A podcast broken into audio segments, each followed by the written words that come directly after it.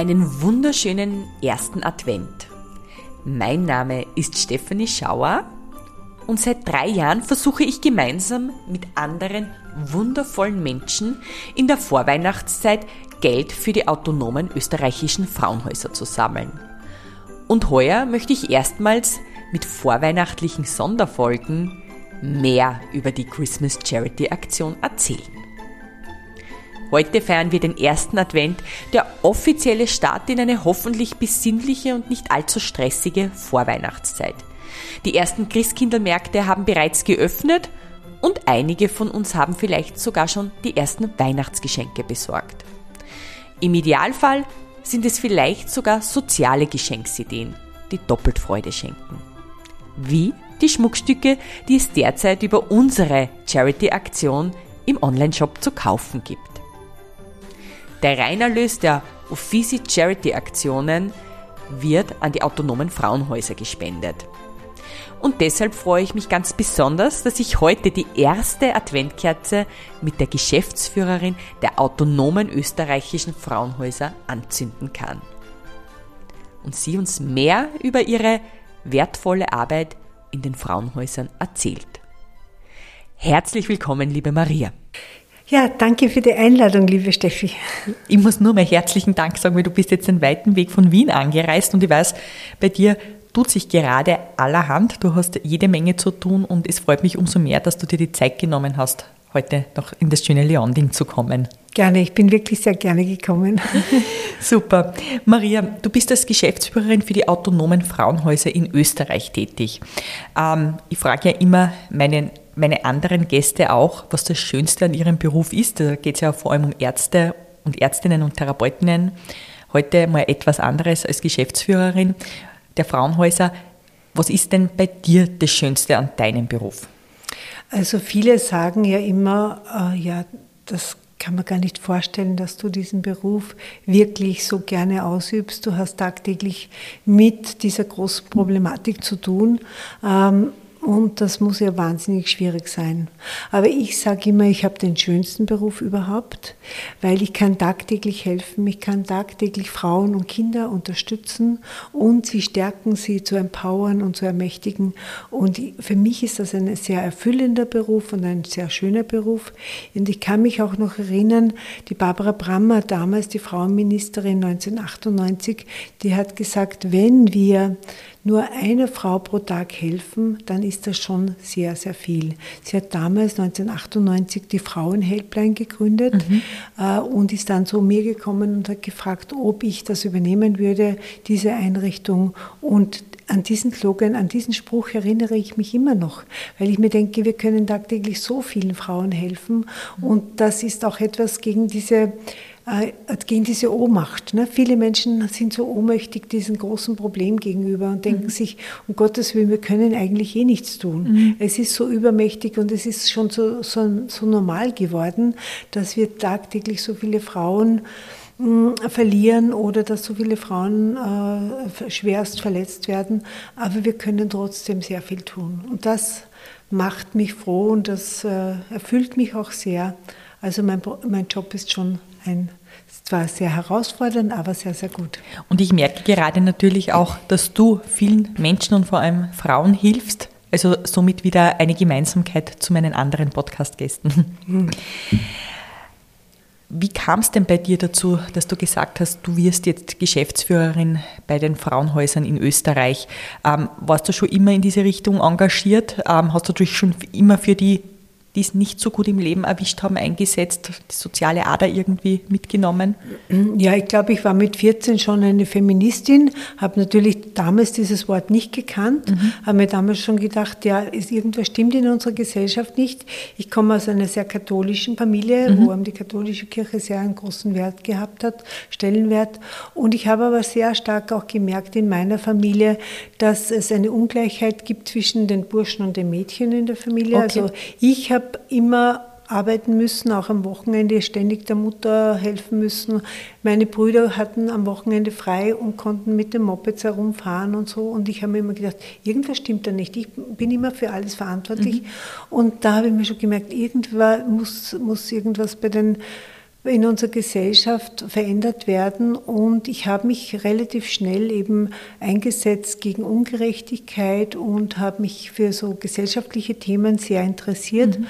Ähm, habe äh, dann bin dann nach Wien gekommen, habe dort eine Ausbildung gemacht und bin ähm, ja, irgendwie in Wien relativ schnell auch so in Frauenvereine gekommen oder mhm. Fraueninitiativen, mhm. die sich mit Frauenrechten auseinandergesetzt mhm. haben. Und das hat mir sehr, sehr gut mhm. gefallen, gleich von Anfang mhm. an. Und dann habe ich mich eben engagiert und mitgemacht. Und Gleichstellungspolitik und Frauenpolitik äh, waren, haben mich begleitet.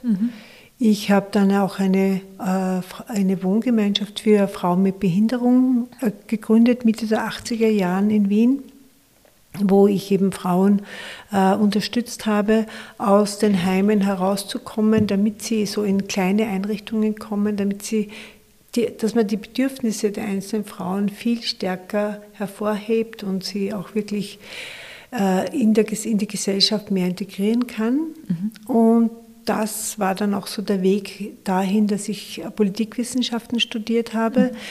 Mhm. Und in, bei Politikwissenschaft habe ich mich natürlich sehr stark für Frauenforschung und Geschlechterthematik äh, beschäftigt. Mhm und habe damals auch bei der Eva Kreisky studiert, die ja aus Berlin nach Wien gekommen mhm. ist und eine Feministin war und, die, die hat mich sehr begeistert und da bin ich immer mehr in diese Richtung hineingekommen. Und dann hat mich äh, eben die damalige Obfrau von Verein Autonome Österreichische Frauenhäuser kennengelernt und sie hat mich dann im Zuge meines Studiums gefragt, ob ich beginnen möchte im Verein mhm. zu arbeiten. Es ist gerade eine Stelle offen. Und ich habe es natürlich sofort zugesagt. Und das war gerade zu einem Zeitpunkt 1997, äh, wie in Österreich das Gewaltschutzgesetz mhm. etabliert wurde. Mhm. Am 1. Mai 1997 haben wir in Österreich eine sehr wichtige, einen wichtigen Schritt gesetzt, nämlich diesen Meilenstein mhm. de, des Gewaltschutzgesetzes. Und das war eine wahnsinnig spannende Zeit auch für mich. Mhm wo ich so mitbekommen habe, wenn ein Staat wirklich ernsthaft etwas tun möchte, dann kann man das tun. Mhm. Das heißt, du bist seit 1997 für die autonomen Frauenhäuser in Österreich mhm. tätig. Genau. Du hast es jetzt gerade erwähnt, 1997 war das Jahr, wo ein ganz, ganz wichtiges Gesetz in unserem Land gekommen ist. Was würdest du sagen, hat sich von dem Zeitpunkt an verbessert? Ja, es hat sich vieles verbessert und ich meine, dieser Paradigmenwechsel, der da stattgefunden hat, nämlich dass derjenige, der Gewalt ausübt in der Familie, Konsequenzen erfahren mhm. muss, dass mhm. der Sanktionen erfahren muss. Das war ein Meilenstein, das war wirklich so revolutionär. Österreich hat äh, in Europa damit begonnen, dass äh, die Polizei die Möglichkeit hat, einen Gewaltausübenden aus der Familie wegzuweisen. Das hat man sich vorher gar nicht vorstellen können, mhm. weil in, in, den Menschenrechten, in, der, in den Menschenrechten, in der Menschenrechtskonvention steht ja drinnen, dass man dass das ein Grundrecht ist, mhm. diese Privatheit. Mhm. Und dass jeder Mensch ein Recht hat auf eine private Sphäre. Mhm. Aber mit diesem Gesetz hat man das ja eigentlich äh, äh, so ausgehebelt eigentlich. Und ähm, es ist aber gelungen, trotzdem äh, dieses Gesetz zu etablieren, weil man gesagt hat, ja, auch wenn das jetzt so ein Grundrecht ist, mhm. aber wenn die Menschen zu Hause in der privaten Sphäre keine Sicherheit haben mhm. und wenn es keine Gesetze dafür gibt, dann muss der Staat etwas entwickeln, damit man auch zu Hause sicher leben kann.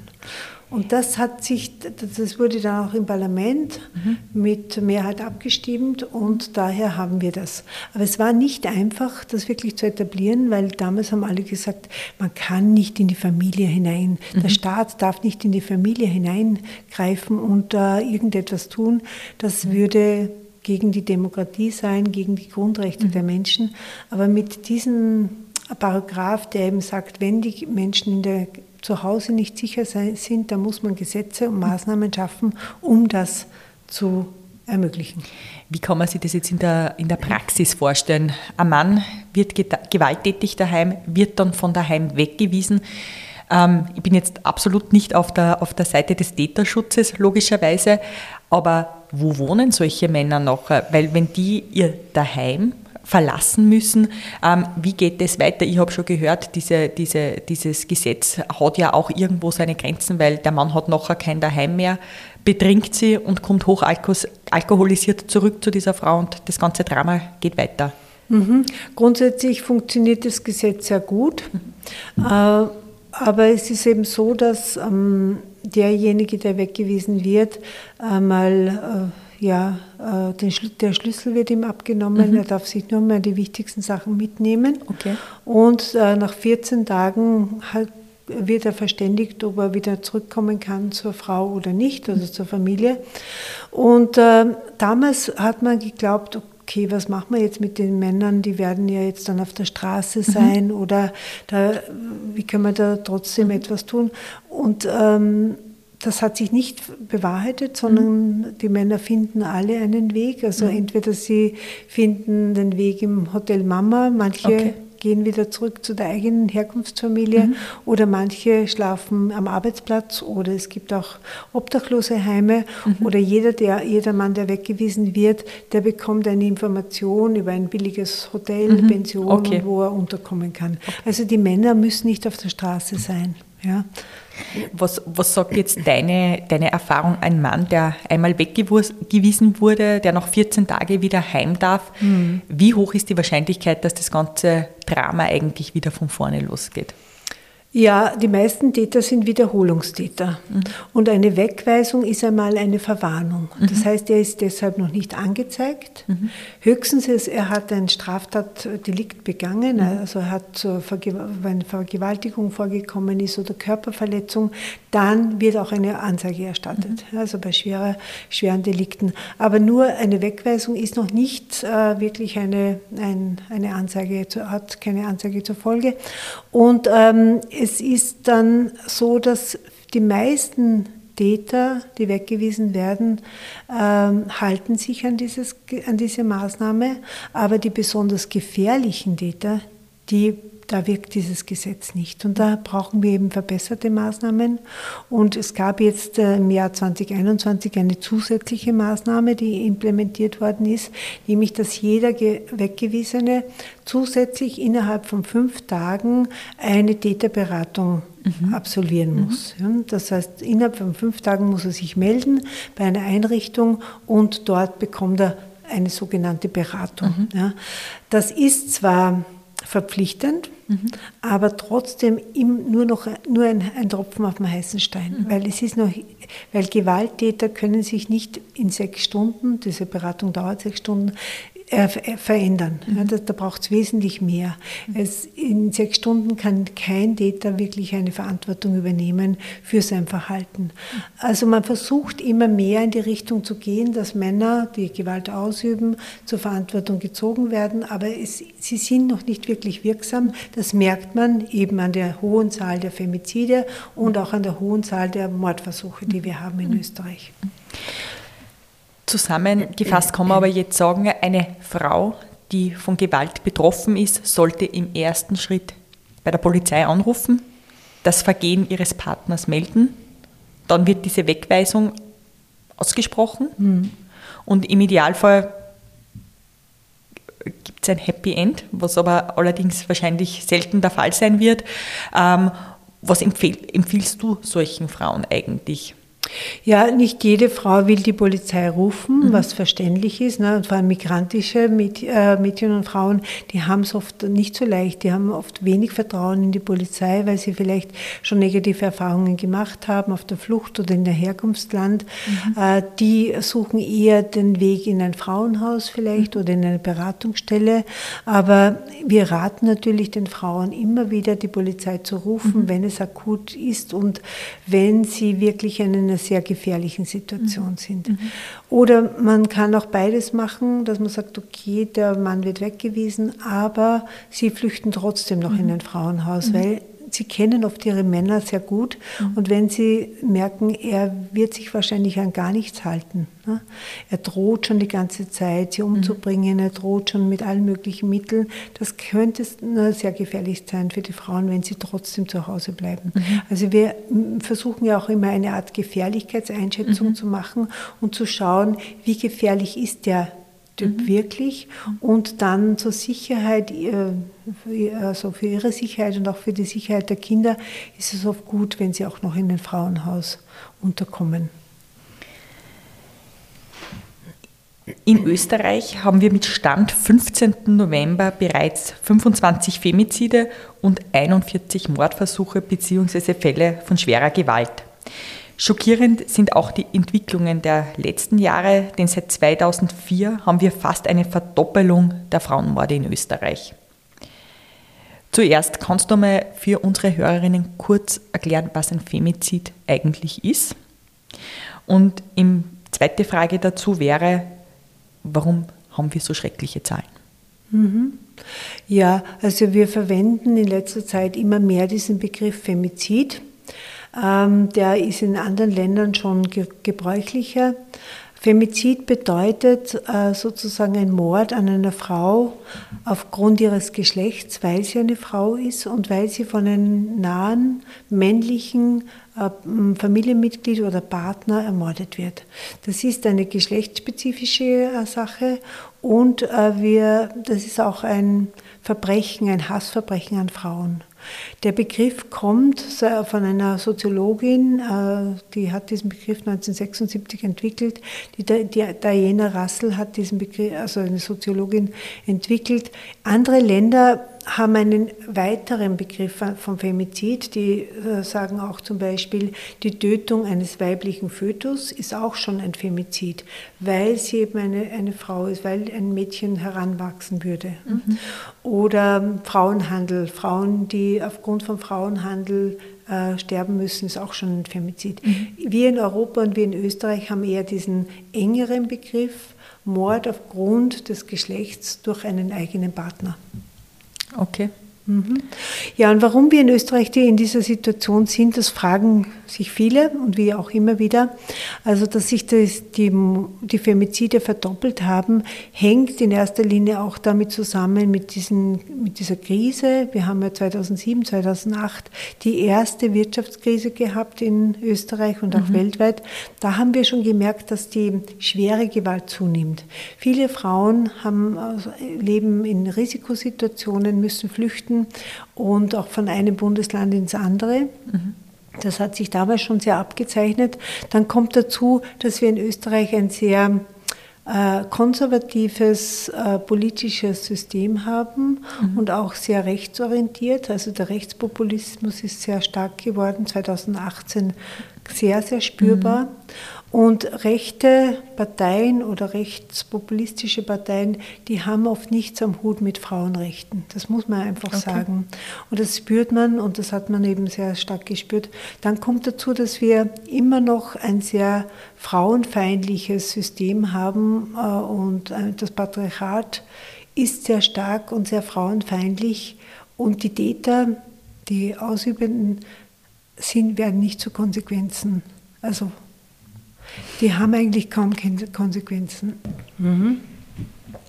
Genau, es ist so, dass die, wir haben es wirklich mit einer großen Frauenfeindlichkeit zu tun, tiefsitzende Frauenverachtung. Mhm. Ne?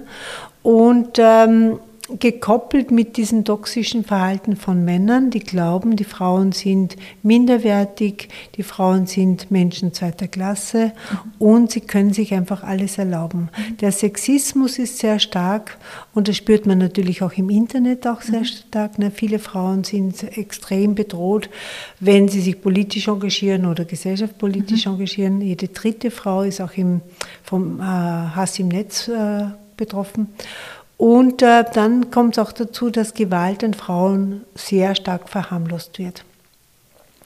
Und auch das hängt mit den Behörden zusammen, auch dieses Victim Blaming, da gibt es so einen eigenen mhm. Begriff, der heißt Victim Blaming, nämlich diese Opferbeschuldigung. Mhm. Die Frauen sind für alles verantwortlich oder mhm. sie werden von unserer Gesellschaft für alles verantwortlich gemacht. Mhm. Und das zieht sich durch, durch alle Prozesse, mhm. auch im, im, ja, bei der Polizei, bei den Behörden, aber auch in, in, bei den Menschen es ist so, dass immer noch so dieser Gedanke da ist, die Frau ist verantwortlich für die Familie, die ist verantwortlich für ihren Partner und wenn es ihm und den Kindern nicht gut geht, dann ist sie schuld. Mhm. Und auch das ist, geht auch dann so in Richtung, wenn Frauen zum Beispiel ermordet werden von ihren Männern, dann heißt es auch, ja, sie war ja schuld. Sie hat sich ja sie getrennt. Sie hat sich ja mhm. getrennt. Und es wird nicht gesagt, dass er etwas tun hätte sollen, damit es nicht so weit mhm. kommt. Ja. Und, und, und das ist auch diese Opfer-Täter-Umkehr mhm. sehr spürbar. Mhm. Ne, die, die Gewaltausübenden werden zu Opfern stilisiert und die Betroffenen werden zu Täterinnen gemacht.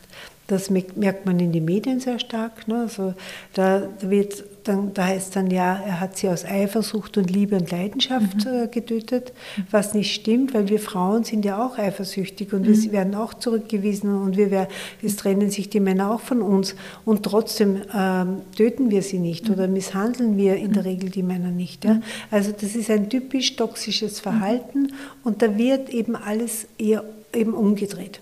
Und dadurch entsteht auch sehr viel Solidarität mit den Tätern. Mhm. Ne? Wenn dann in der Zeitung steht, ja, der Arme, mhm. er hat sie aus Eifersucht mhm. oder äh, Affekthandlung, Affekthandlung dann ist es ja ganz klar, mhm. Mhm. der konnte ja gar nicht anders.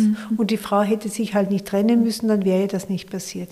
Also wäre ja eigentlich im Umkehrschluss auch eine Schulung unserer Redakteurinnen total wichtig, die solche Themen schreiben. Ähm, um da eben auch sensibilisiert vorzugehen, weil wir wissen ja grundsätzlich, Sprache kann sehr, sehr viel ändern. Und wenn gewisse Headlines einfach anders geschrieben wären, Mhm. Hätte das wahrscheinlich, oder was meinst du, hätte das wahrscheinlich eine Auswirkung auch auf das, wie sich Männer in unserem Land verhalten? Natürlich, die Medien haben eine ganz wichtige Rolle. Also wie sie schreiben, wie, äh, wie sensibel sie sind in dem Umgang mit, de, mit dieser Problematik, äh, desto mehr könnten sie auch präventiv auch bewirken. Mhm. Ne? Und wir schulen die Medien auch und wir arbeiten auch mit den Medien. Gott sei Dank sind schon viele bereit, auch wirklich sich damit auseinanderzusetzen. Es ist nicht natürlich sehr, sehr wichtig, dass die Medien berichten über Femizide und über Gewalttaten. Mhm. Aber es ist immer es kommt immer darauf an, wie man berichtet. Mhm. Ne, zum Beispiel es, muss man nicht jedes Detail berichten, mhm. weil damit äh, erzeugt man sehr viel Voyeurismus und sehr mhm. viel Aufmerksamkeit. Wichtig ist, dass man informativ berichtet, weil natürlich alle haben das Recht, informiert zu mhm. werden. Und dann es, kommt es eben auch darauf an, dass man nicht verharmloset berichtet, mhm. dass man Gewalt benennt mhm. und nicht sagt, na, das war ja nur ein Familienstreit, wenn Aus sie ermordet Liebe. worden mhm. ist. Ja. Ein Mord ist ein Mord, ein Femizid ist ein Femizid und das hat nicht mit irgendeinem Streit zu tun, das mhm. ist ein Gewaltverbrechen mhm. und das muss auch so benannt werden. Mhm. Genauso bei den Vergewaltigungen. Da heißt es oft, naja, es war ja eh ein gegenseitiger Liebesakt. Mhm. Nein, Vergewaltigung ist ein Übergriff, ist Gewalt und ist Kontrolle und Machtausübung. Ich habe kürzlich mit einer jungen Dame gesprochen und das hat mich sehr nachdenklich ähm, gestimmt, die mir eben äh, erzählt hat, dass sie im vergangenen Jahr vergewaltigt worden ist. Und sie hat es nicht angezeigt, weil sie ist ja selber schuld, sie war bauchfrei unterwegs. Und da muss ich einfach wirklich sagen, verdammt, was ist eigentlich mit unserer Gesellschaft los? Genau, genau. Und es wird immer bei den Frauen angesetzt, immer. aber wenig bei den Männern. Mhm. Also ich sage immer, jede, jede Frau, und wenn sie nackt auf der Straße ist oder wenn sie betrunken ist, ja. niemand hat das Recht, übergriffig zu werden. Ja. ja? Und das fehlt einfach. Ja. Ne? Oder auch bei den K.O.-Tropfen. Es gibt in letzter Zeit wieder sehr viele Kampagnen über mhm. K.O.-Tropfen, aber sie setzen dort an bei den Frauen. Sie müssen sie schützen, sie müssen mhm. einen Deckel drauf geben auf das Getränk, sie müssen äh, das überall mitnehmen nehmen, immer sind es die Frauen, die mhm. etwas tun müssen, aber es wird nicht gesagt, ein K.O.-Tropfen ist strafbar. Ja. Das ist nicht okay. Ja. Und wir müssen die Männer viel mehr adressieren bei allen Kampagnen und ihnen vermitteln, dein Verhalten mhm. ist ab. Also tolerieren mhm. wir nicht, wollen wir nicht, äh, das ist unakzeptabel. Du bringst jetzt ähm, du hast mir jetzt gerade auf den nächsten Punkt gebracht, nämlich das Thema Kampagnen. Ähm, es gibt gefühlt in den letzten Jahren immer mehr Kampagnen zu dem Thema Gewalt an Frauen mit Orange the World, das international erfolgreich ist, aber auch in Österreich mit Stopp. Ähm, warum, was glaubst du am Tagesende, warum greifen diese Kampagnen nun nicht so, dass wir die Anzahl der Morde oder der Mordversuche und schweren Körperverletzungen reduzieren können? Weil es ist ja auch heuer wieder eine Steigerung im Vergleich zum letzten Jahr ähm, steht uns an. Wir, wir sind jetzt mit November bereits bei 25 Femiziden. Ich glaube, 2022 haben wir insgesamt 28 gehabt. Wie siehst du das? 2022 hatten wir 29, 29 Femizide, sogar. ja. Aber genau, also was ich so bedauere, ich meine, wir, wir haben Kampagnen, wir haben die Kampagne 16 Tage gegen Gewalt, wir haben die Kampagne Orange the World mhm. und zwischendurch auch immer wieder Kampagnen, aber äh, wir werden eigentlich von der Regierung und von niemand wirklich gehört. Und das heißt immer, wir müssen noch aktiver werden, wir müssen noch massiver werden, wir müssen viel mehr auf die Straße gehen und, und, und.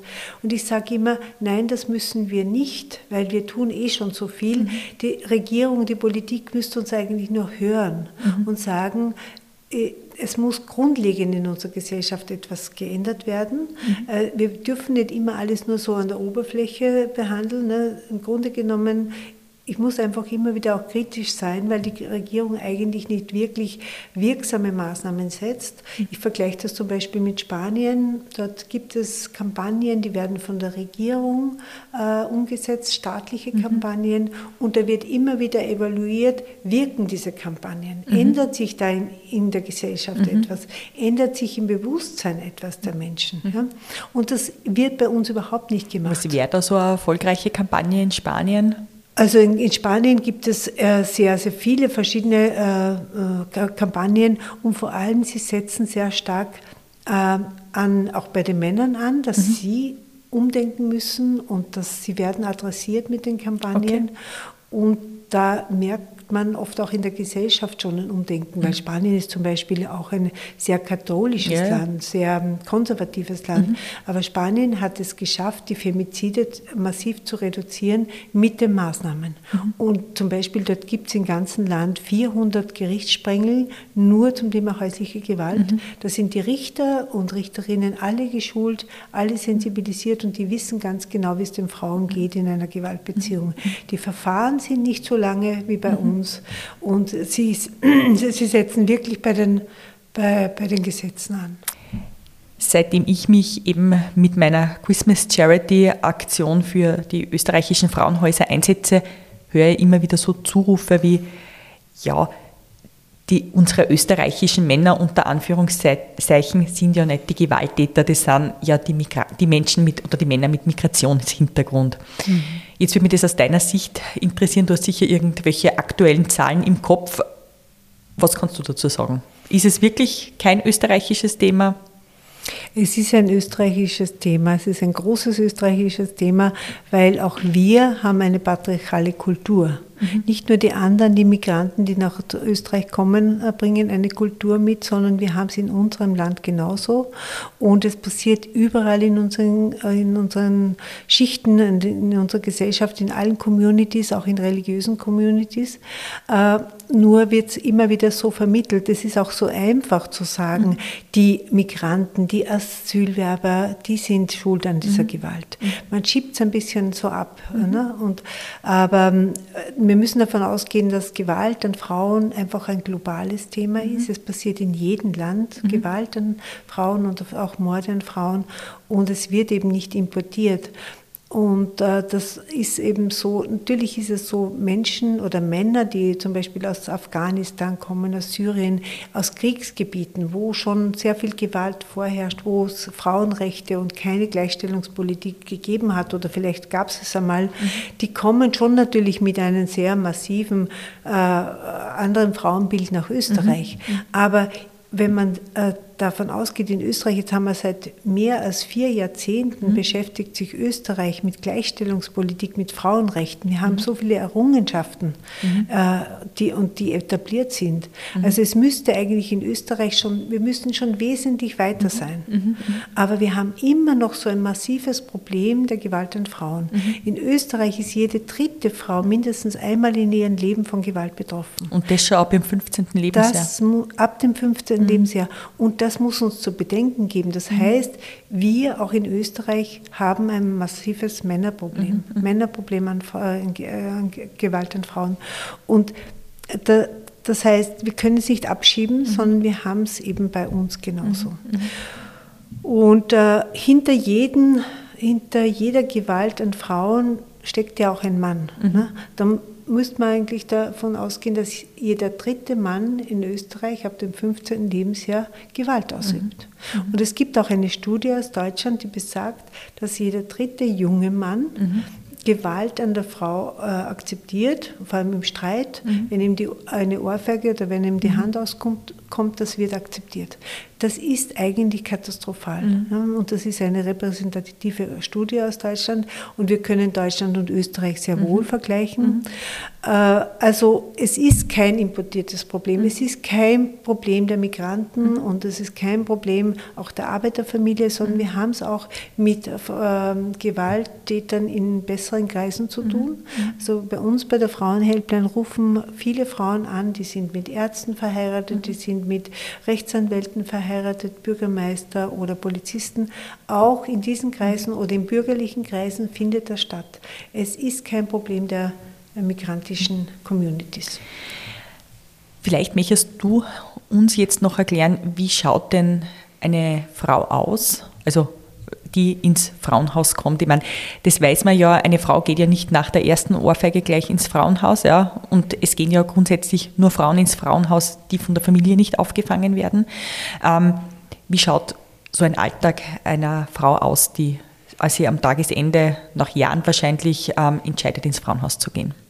Ja, wir haben unterschiedliche Frauen, die in ein Frauenhaus gehen. Manche Frauen, die leben eben schon sehr lange in einer Gewaltbeziehung und kommen einfach zu einem Punkt, es ändert sich nichts, mhm. er ändert sich nicht. Mhm. Also äh, die ganzen Bemühungen, die sie gemacht hat, ihn zu bitten, in eine Badere Bartherapie zu machen mhm. oder etwas zu tun, das fruchtet einfach mhm. nicht. Die Frauen sind dann zu ermüdet und dann äh, suchen sie eben Zuflucht in ein. Frauenhaus. Aber dann haben wir natürlich auch Frauen, die in Hochrisikosituationen sind, äh, wo schon Drohungen im Raum stehen, wenn es äh, immer wieder droht, er bringt sie um, er bringt die Kinder um oder es wird was Schlimmes mhm. passieren, wenn sie das oder jenes macht. Auch diese Frauen suchen Gott sei Dank die Frauenhäuser auf. Äh, das ist auch sehr wichtig, trotz dieses Gewaltschutzgesetzes. Mhm. Wir haben ja früher, na, heute habe ich immer einen, Frosch im Hals, komischerweise, dass man äh, diese Frauen äh, haben äh, oft eben könnten eigentlich alle könnten eigentlich äh, die Polizei rufen, aber sie suchen eher Unterschlupf oder die Sicherheit in einem Frauenhaus. Ja, und wenn die Frauen dann ins Frauenhaus kommen, dann kriegen sie einmal umfassende Unterstützung und das ist auch sehr, sehr wichtig. Ja. Mhm dass die Frauen wirklich äh, von medizinischer, juristischer bis hin zu psychosozialer Beratung und Unterstützung bekommen, mhm. auch Prozessbegleitung mhm. zu den Behörden, zu, zur Polizei. All das kriegen sie im Frauenhaus. Mhm. Und die Frauen haben halt meist, das Gute ist auch, sie können mit den Kindern kommen. Mhm. Und äh, es gibt auch ein eigenes Programm für die Kinder damit eben die Kinder auch diese traumatischen Erfahrungen verarbeiten können, die sie zu Hause erleben. Was ich ja ganz interessant gefunden habe, ist, dass ja, man, jeder hat ja so seine Vorstellung, mhm. wie ist das Leben in einem Frauenhaus. Das sind ja oftmals Frauen, die im Berufsalltag stehen. Also die wohnen ja dann im Frauenhaus mit ihren Kindern. Die Kinder gehen meistens noch weiter in die Schule bzw. in den Kindergarten und mhm. die Frauen schaut man ja auch, dass die den Beruf weiter ausüben können und auch dann die Finanzen eigens verwalten und solche Dinge. Ähm, Frauen, die so eigentlich fast ganz im Leben stehen mit eigenem Beruf und so weiter. Wie kann man sich das vorstellen? Wie lange ist so eine Frau im Frauenhaus? Wie lange braucht die die Hilfe von euch? Und wie schaut der optimale Ausstieg aus dem Frauenhaus dann eigentlich wieder aus? Weil das ist ja das Ziel am Tagesende dieser Frau, dann wieder ein Leben zu ermöglichen, wo sie alleine leben kann, in hoffentlich Frieden. Genau.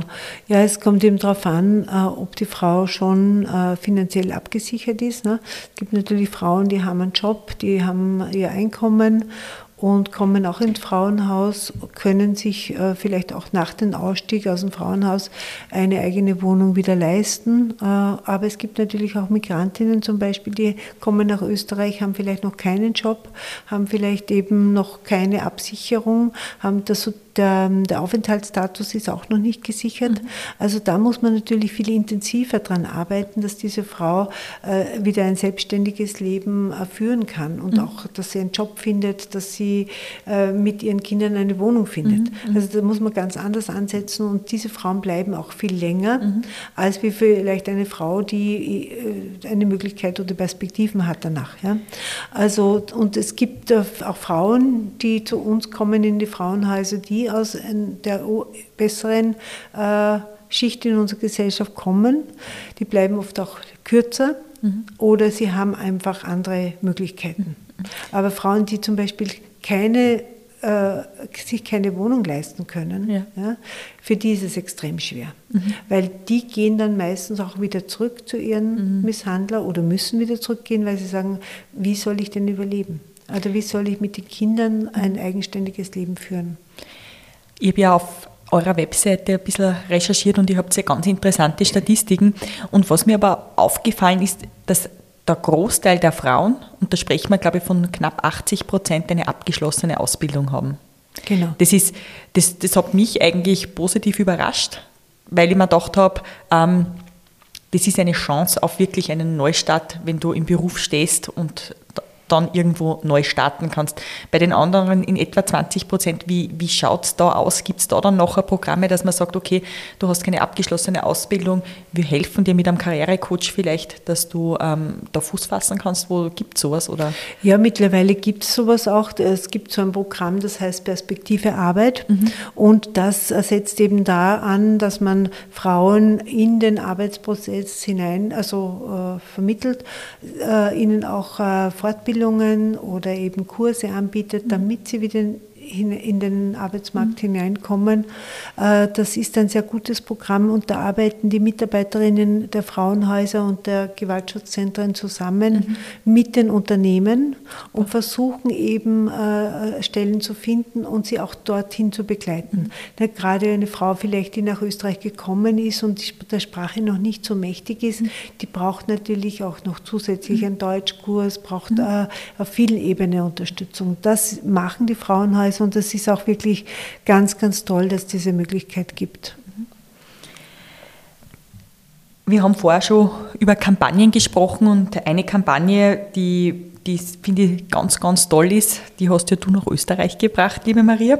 Und zwar ist es ähm, das Nachbarschaftsprojekt Stopp, wo du ganz engagiert dahinter stehst. Bitte erzähl mal kurz, wie ist es dir gegangen, dieses Projekt nach Österreich zu holen? Wie läuft es derzeit an und was sind die großartigen Visionen, die du gemeinsam mit der EU hegst? Mhm. Ja, also ich habe 2019 dieses Nachbarschaftsprojekt Stopp Stadtteile ohne Partnergewalt nach Österreich gebracht. Die, das Konzept stammt nicht von mir, sondern eben von der Frau Professorin Sabine Stöbesand. Die hat dieses Konzept entwickelt. Es ist ein gemeinwesenorientiertes Projekt und es, da geht es darum, dass wir wieder aufsuchende Arbeit machen. Das, da geht es darum, dass wir in die Communities hineingehen, in die Gesellschaft hineingehen und die Nachbarschaft und die Bevölkerung sensibilisieren, schulen und sie informieren, was ist häusliche mhm. Gewalt, was ist Partnergewalt.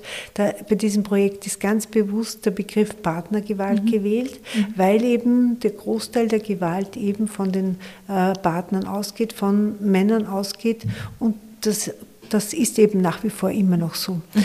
Und äh, wir versuchen, die Leute zu informieren. Das Slogan äh, von Stopp heißt, was sagen, was tun. Mhm. Und es, es ist so ein ganzheitlicher Ansatz und es sagt, jeder Mensch in unserer Gesellschaft kann einen Beitrag leisten, um Gewalt zu stoppen, mhm. um Femizide zu stoppen, um Femizide oder schwere Gewalt zu unterbrechen.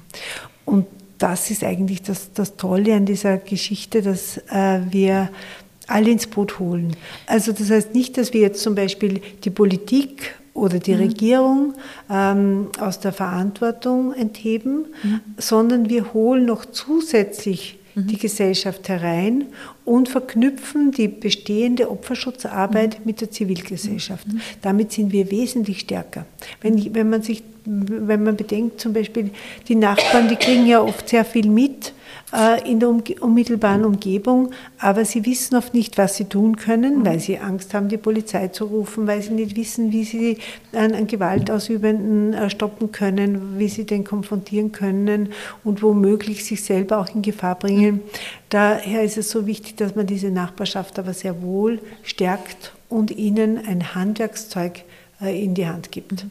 Und die Sabine Stöbesand ist Wissenschaftlerin, aber sie hat bevor sie dieses Konzept entwickelt hat, hat sie in einem Frauenhaus gearbeitet, lange Zeit. Und da hat sie gemerkt, dass die Nachbarschaft so ein großes Potenzial sind.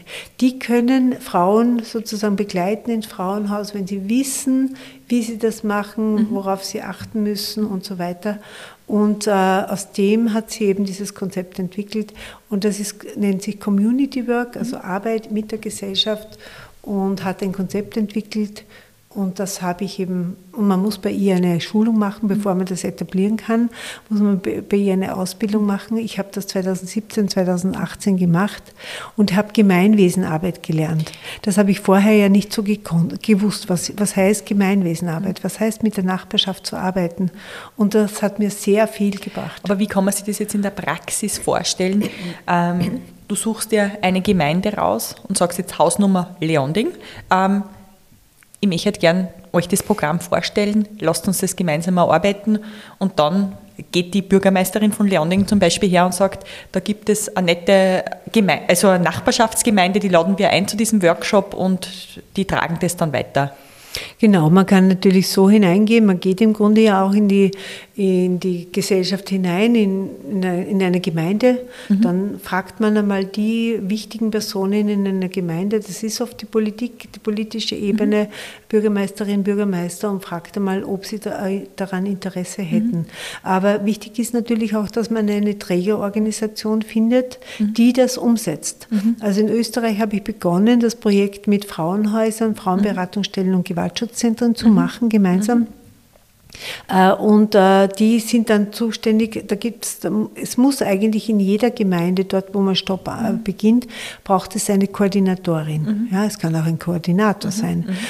Die, die dann in die, äh, diese Gemeinde analysiert mhm. ja, und einmal so erkundet, mhm. wer wohnt in, diesen, in dieser Umgebung, wer, welche Menschen, wie, wie, hoch ist der Anteil an Migrantinnen, wie hoch ist der Anteil an Jugendlichen, mhm. ältere Menschen und so weiter. Also mhm. so eine äh, äh, Stadtteilanalyse und dann sucht man sich so Schlüsselpersonen. Mhm. Also Personen, die ein Gewicht haben in einer Gemeinschaft oder in einer Gemeinde, die gut vernetzt sind, die eine mhm. Bedeutung haben und wenn man die gewinnt, und an, äh, äh, sozusagen an unserer mhm. Seite haben.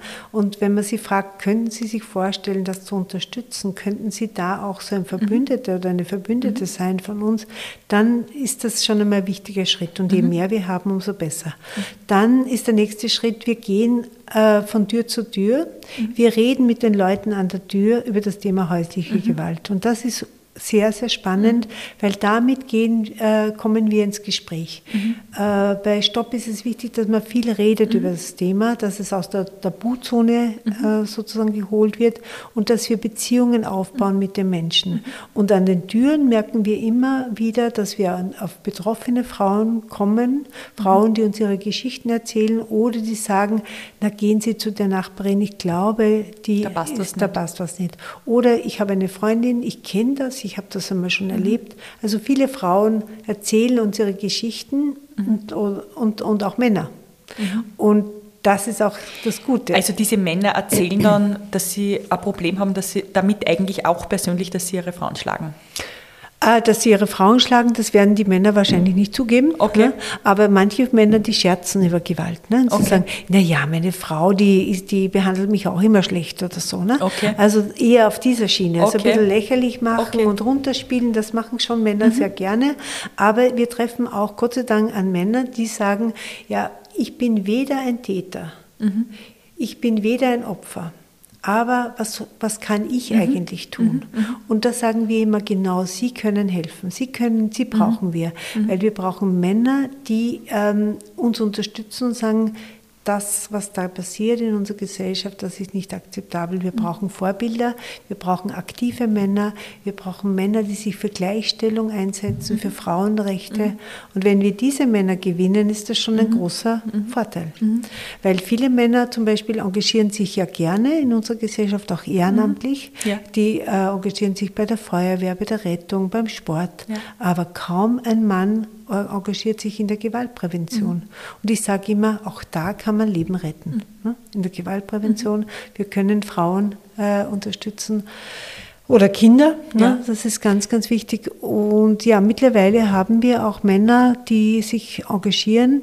Zum Beispiel in Wels in Oberösterreich haben wir einen aktiven mm, Männerkoordinator, der mit den Männern arbeitet. Super. In Wien mittlerweile mehrere Männer, die mitmachen. Und das muss ausgebaut werden. Das Gute ist eben bei Stopp, dass Männer hier auch eine Chance haben, etwas zu tun. Manche Männer sagen oft zu uns, na ja, was soll ich denn tun? Ne? Wo, wo soll ich mich engagieren? Bei Stopp haben die Männer die Möglichkeit, jetzt wirklich sich äh, einzubringen, Ideen einzubringen und zu sagen, ich könnte ja etwas tun. Zum Beispiel ein Mann hat dieses Plakat da gemacht, nie wieder Femizid. Und das hängt jetzt bei allen Kundgebungen, bei Demonstrationen wird das mitgenommen und da setzen Männer ein Zeichen, ein öffentliches Zeichen. Oder wir haben mittlerweile in Wien äh, den vierten Männerlauf, der wird jetzt am 30. November am Ring starten, stattfinden, am Wiener Ring, wo Männer ein öffentliches Zeichen setzen gegen Gewalt an Frauen und Kinder. Ganz großartig, Und ja. das ist so wichtig. Ne? Ja. Also die Männer müssen das öffentlich machen und zeigen, es gibt auch eine andere, eine Gegenbewegung gegen diese, diese schlimme Entwicklung. Du, du erzählst so viel interessante Sachen und ich lausche dir sehr, sehr, äh, sehr, sehr gern zu. Aber trotzdem, wir haben ein bisschen Zeitdruck. Ja.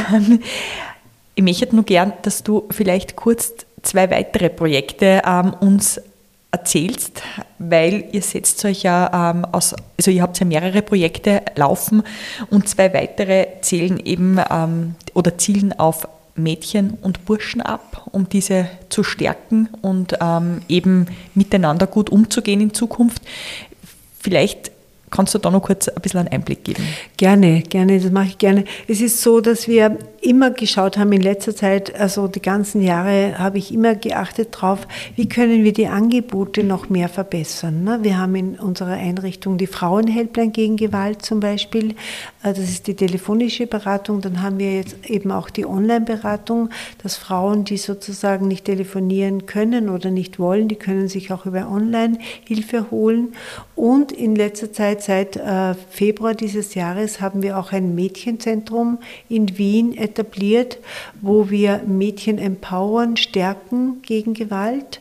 Und der Fokus ist sehr stark auf migrantische Mädchen, auf geflüchtete Mädchen. Nicht, weil sie sozusagen jetzt, äh, aber einfach, weil sie me- mehr diskriminiert sind oder weil sie mit vielen Problemen konfrontiert sind und äh, Mädchen und Frauen, die nach Österreich kommen und das System noch nicht wirklich kennen, die äh, brauchen mehr Unterstützung. Daher ist der Fokus auf diese Mädchen. Und wir haben dieses Zentrum, dieses Mädchenzentrum nach, dem, äh, nach, nach Bhakti genannt.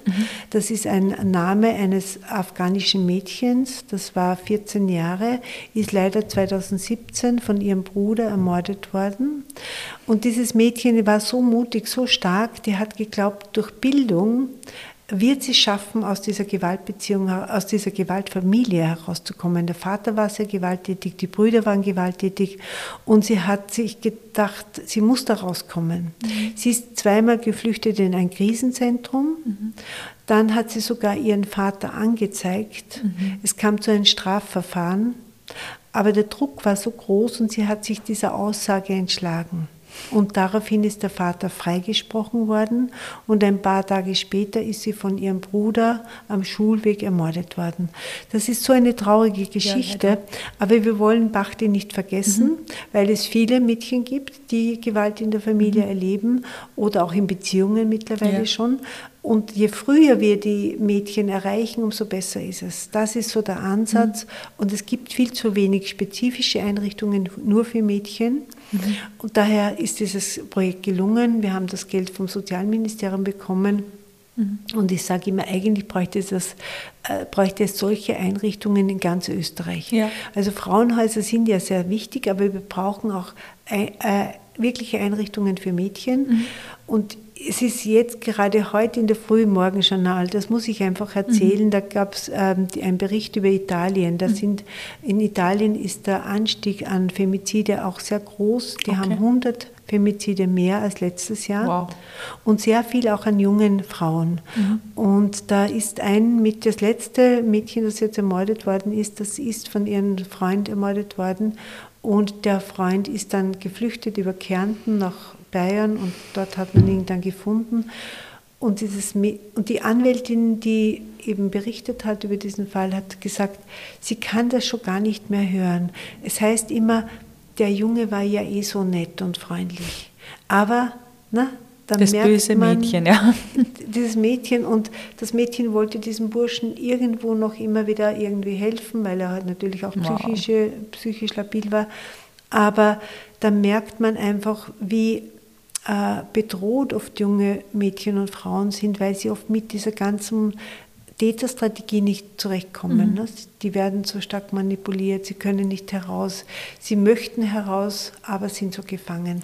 Vor allem Eifersucht ist ja eigentlich schon dieses erste Anzeichen, wo, wo wir wahrscheinlich die jungen Mädchen ähm, schulen müssten. Ja. Ähm, Eifersucht ist einfach nicht in Ordnung. Genau. Und hat nichts mit Liebe zu tun. Ja. Das hat nichts mit irgendeiner partnerschaftlichen Beziehung zu tun. Ja.